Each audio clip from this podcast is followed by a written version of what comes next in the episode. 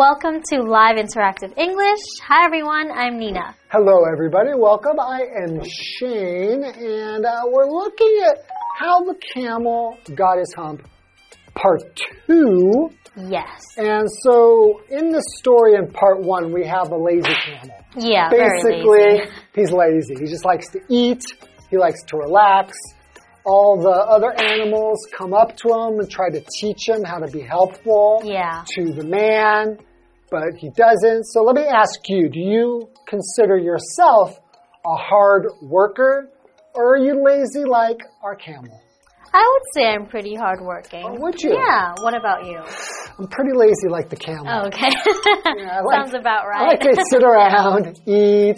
And then if I have to work, I think I have a good work ethic. okay. But I try to arrange my life so that I don't have to work too hard. That makes sense. Do you know what I mean? So Yeah. when it's time to work, You do what needs to be I done. mean, and, uh, yeah, and I think I'm a pretty good team player. You pull your weight. I pull my weight. Unlike our coworker, I think you know who I'm talking about. Yeah. You know that that person in a group who always has some excuse, or they're always late, or they have to leave early. And whenever there's a project that needs to be done, they disappear. Yeah, I think usually in groups there tends to be more some people that don't work as hard as others, right? They don't pull their weight and they expect you to do all of the work and you have to make up for those people. Yeah. And that can make you pretty annoyed with them. Yeah, and I think that's the situation that we have with the horse and dog and the ox. And the ox, right? They're all They're annoyed with the camel. they're annoyed with this lazy camel. Yeah. All right, well, let's find out what happens in part two. All right.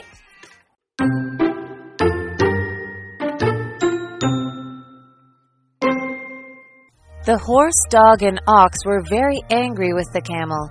Days later, they confronted him, but all he did was laugh and say, Humph. It seemed that the three animals were powerless to change the camel's mind. However, everything changed when a jinn, a magical creature, appeared. The jinn agreed with the three animals that the camel should be made to work.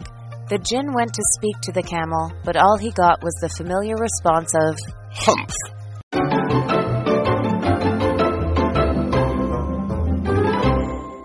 Okay, welcome to part two, how the camel got his hump. And in part one, we have a pretty lazy camel. Yeah. He uh, just says humph when people, when the other animals try to teach him how to do something so he can be helpful to the man. Yeah. But he wants no part of it. He just wants to be lazy and enjoy his lazy life. So, basically, let's find out um, what these animals are going to do to the camel. Yeah. What's going to happen? Because what I remember was they had to work extra hard because he wouldn't. Exactly. They had to pull his weight. Yeah, let's hmm. see what happens. The horse, dog, and ox were very angry with the camel. Days later, they confronted him, but all he did was laugh and say, humph. Typical. Okay, so they confronted him. When you confront someone, it's usually you face someone and you talk to them about something that's bothering you, Right. right? Yeah. Or a c- it's usually an uncomfortable thing to do, but Mhm. Yeah. you confront someone. to confront somebody, yeah, and we call that a, a confrontation. Mm. So some people really don't like Confrontation. confrontation. They they prefer to not talk about uncomfortable things. Yeah, because sometimes confrontation will lead to An arguments. argument, a fight, no good. Yeah, Okay, so he he laughed. and said humph. This time he laughed at them. so they're angry, and he's like, humph. Okay. It seemed that the three animals were powerless to change the camel's mind.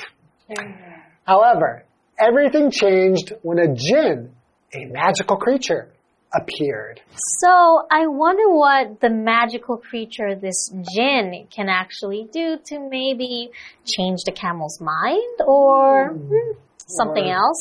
magic to uh, make him just start working. We'll see. Uh, well, magical's an adjective. We know what magic is, right? Yes. It's like kind of like special powers that you that are not natural. Harry Potter has them. Yep, Harry Potter has lots of magic, and Yeah. like genies have magic. So this jinn is a magical creature. And magical could also mean something that's very wonderful and extremely pleasant, right? Yes. Uh, so our example sentence here, the night sky looks magical when it's filled with stars. Oh, yes. So it's like magic because they're so beautiful that it's can't be real. This Yeah. has to be mm, something unnatural, like magic, right? Wow. Yeah. Okay, so continuing, the jinn agreed with the three animals that the camel should be made to work. Okay, so the jinn agrees. Yeah, the camel should be working too, because all of you animals are, right? You're working and you're having to pull his weight Yeah. and, you know, pick up his slack. That's another way to say when you have to do work for somebody who's not doing Yeah. their work, we will say to pick up someone's slack. Yeah, or you can say the camel is slacking. Oh, that's right. Okay, continuing the story. The jinn went to speak to the camel, but all he got was the familiar response of, Hum. "Humph." All right, so the response is a reaction or a reply to a question, a statement, or situation. Right. So, for example, I sent Kathy a message and eagerly waited for her response. Okay. Well, it sounds like this uh, camel is pretty stubborn. Yeah. Well, he's enjoying his lazy life, but let's see if he's going to have to pay for it. Because he is he's enjoying it at the expense of the other animals. right? Exactly. All right, let's find out what happens after the break.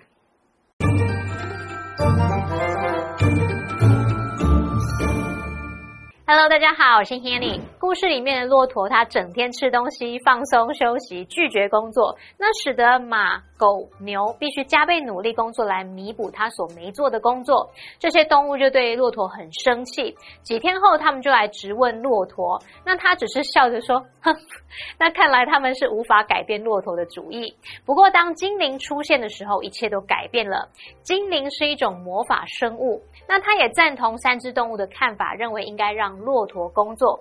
精灵就去跟骆驼谈，可是得到一样的是 “humph” 这样的回应。声音老师就有提到说，动物们得接受骆驼的工作。那他用到 “pick up”。The slack 是表达说接手未完成的工作。那么 Nina 老师说，The camel is slacking。这时候这个 slack S L A C K，这时候它当动词则是有松懈或是怠惰的意思。再看到课文单字 magical，它是形容魔法的、有魔力的。那么它还可以指神奇的。Response 是当名词，表示回答、回复或是回应。那补充单字 confront，它是动词，表示与什么对峙或是是对直、面对。它的名词是 confrontation，表示对峙或是冲突。有些人呢会刻意避免跟人起冲突，避开这种令人不自在的处境。老师们用到 uncomfortable 这个字，就是在 comfortable 前面加上否定字首 un，那它是形容不自在的、不舒服的。这边两个重点，我们进入文法时间。好，我们来看第一个重点是 it seems that 主词加动词的句型。那么 seem 当连缀动词，表示似乎、好像。这个句型当中的 it 是虚主词，那么 that 可以省略。我们也可以把这个 that 子句当中的主词移到句首，把它改写成主词 seem to 加原形动词。例如，It seems that everyone has a smartphone these days。也可以说。Everyone seems to have a smartphone these days。如今似乎每个人都有一只智慧型手机。第二重点是 change somebody's mind，表示改变某人的主意、看法或决定。像 Once she makes a decision, it's impossible to change her mind。一旦她做了决定，要让她改变主意是不可能的。解华课文中。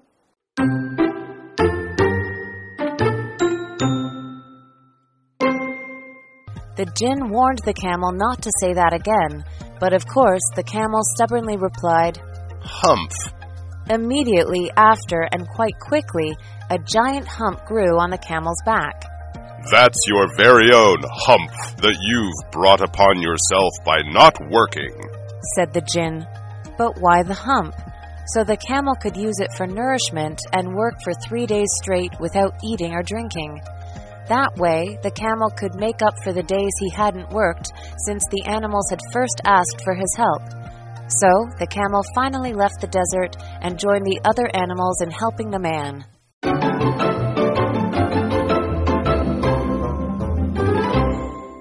Welcome back. So before the break, we've got our lazy camel. All of the other animals are really angry at him. Yes. But this is all going to change because we've got a magical jinn. Mm-hmm. And this magical jinn goes to the camel and he's like, yo, man, you should be working.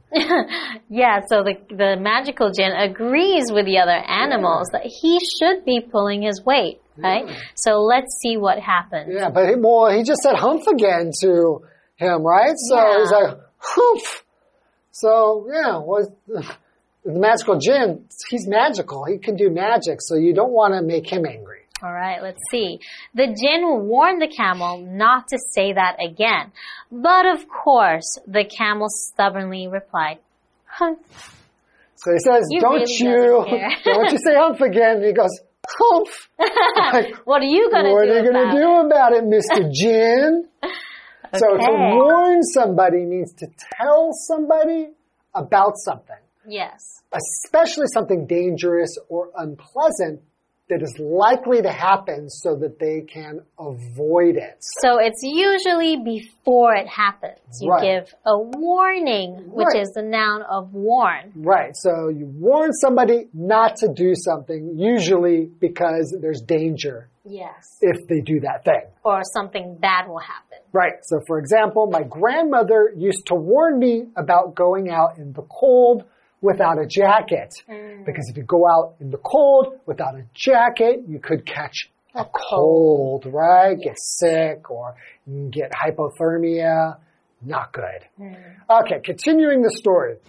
Immediately after, and quite quickly, a giant hump grew on the camel's back. Wow. So immediately, immediately is an adverb and it means without delay, instantly, or straight away. Right away. So he said hump and then immediately a hump grew on his back. All right. Right. So an example sentence for immediately is when we heard the bell, we immediately left the classroom. That used to be me. Ah, I always say, as soon as the bell rings, I'm out of there. yeah. All right, so we know that this is a magical creature. Yeah. So I guess we can assume that the jinn put that hump on there Yeah. because he disobeyed him. He warned him, don't you dare hump me again. And there goes the hump. Yeah, so he got a hump for all of the humps it right? was saying. So continuing, that's your very own hump that you've brought upon yourself by not working, said the jinn. Okay. Right. But why the hump? So the camel could use it for nourishment and work for three days straight without eating or drinking. Wow. Oh. so he has this big, he has this big old hump now that basically saves all of the food and water and the nourishment in there. So he doesn't need to just keep eating and he can just work, work, work, work, work. For three days straight. Wow. That's incredible. Okay, so that way the camel could make up for the days he hadn't worked since the animals had first asked for his help. Ah, so it must have been three days that this has been going on. Okay. Okay, so the camel finally left the desert and joined the other animals in helping the man. Okay. Okay. Well, I still don't think that he's happy about it, right? I I mean, he so. didn't want to work. But also, um, he could have just stayed with the hump, right?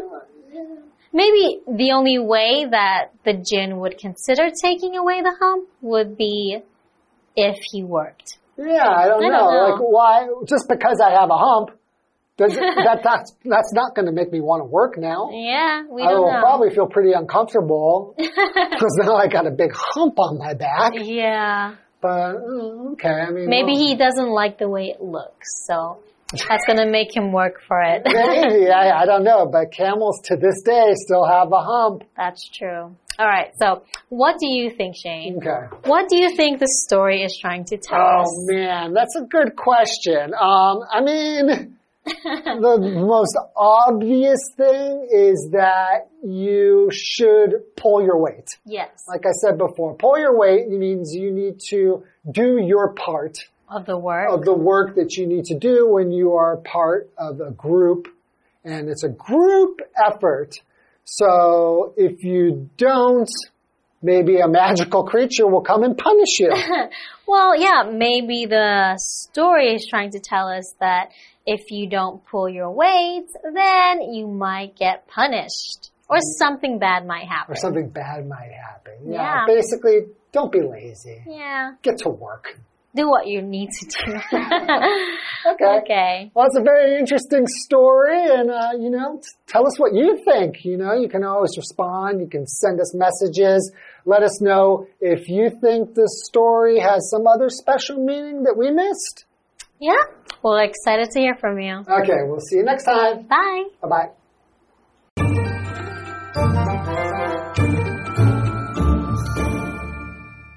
故事里面的精灵警告骆驼不要再 hump，但是骆驼还是固执的回答 hump。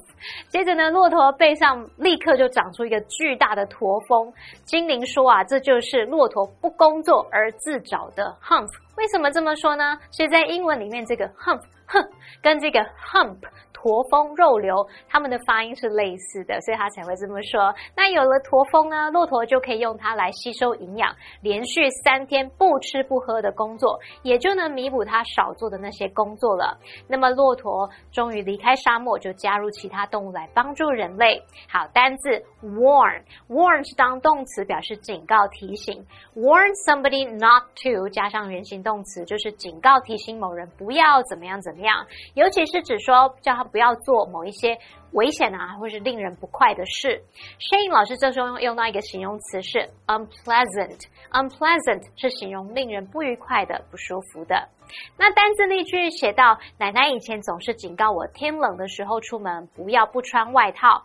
Shane 老师这时候用到一个名词叫 hypothermia。hypothermia 是可以表达人体失温或是低温症。好，下一个单字 immediately，它是副词，表示立刻、马上。那这边一个重点，我们进入文法时间。好，这边我们来学习 bring something upon oneself，这表示自作自受、自找什么什么。那这个片语是用来指某人的行为或决定导致了某种不好的后果或困境，像是 It was all his fault. He brought it upon himself. 这全都是他的错，是他自找的。好，那么以上这讲解，同学别走开，马上回来哦。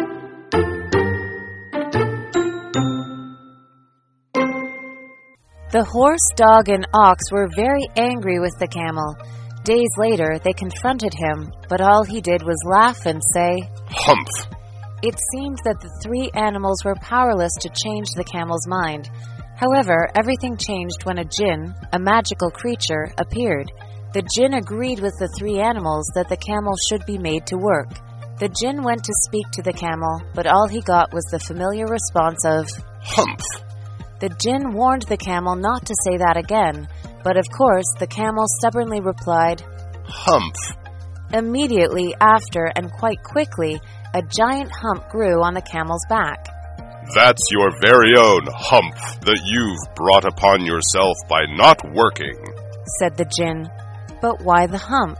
So the camel could use it for nourishment and work for three days straight without eating or drinking. That way, the camel could make up for the days he hadn't worked since the animals had first asked for his help. So, the camel finally left the desert and joined the other animals in helping the man.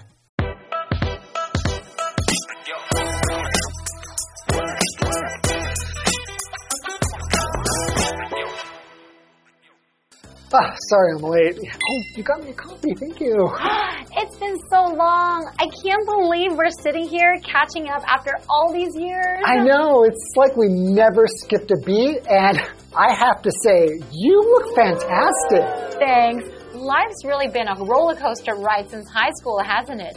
I never thought I would be the one bringing home the bacon. Why are you only bringing home bacon? You should probably be getting more veggies and fruit and stuff in your diet. Bacon has a lot of cholesterol. You should have been a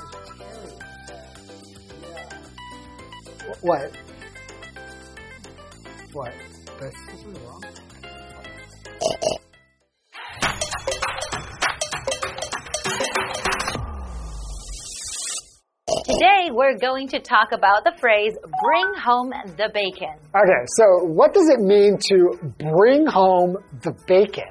Bring home the bacon is an English idiom that means to earn a living, particularly for one's family. It's often used to refer to the family's primary provider. Okay, so it's not actually about actual bacon. That's right. For example, if someone says, since my dad retired, my mom has been bringing home the bacon, it means that the mother is now the primary earner in the family. I see. So I could also say, like, after years of hard work, she finally landed her dream job, and now she's bringing home the bacon with a great salary. That's right. And it's not just about money. It can also mean to achieve success or get results. So I could also say that the whole team is trying to bring home the bacon with the launch of a new product and redefine the industry. Exactly. It's a phrase with various usages. Thanks for explaining. I'm going to work hard now so that I can bring home the bacon. That's all for today. Well, we'll see you next time. Bye bye.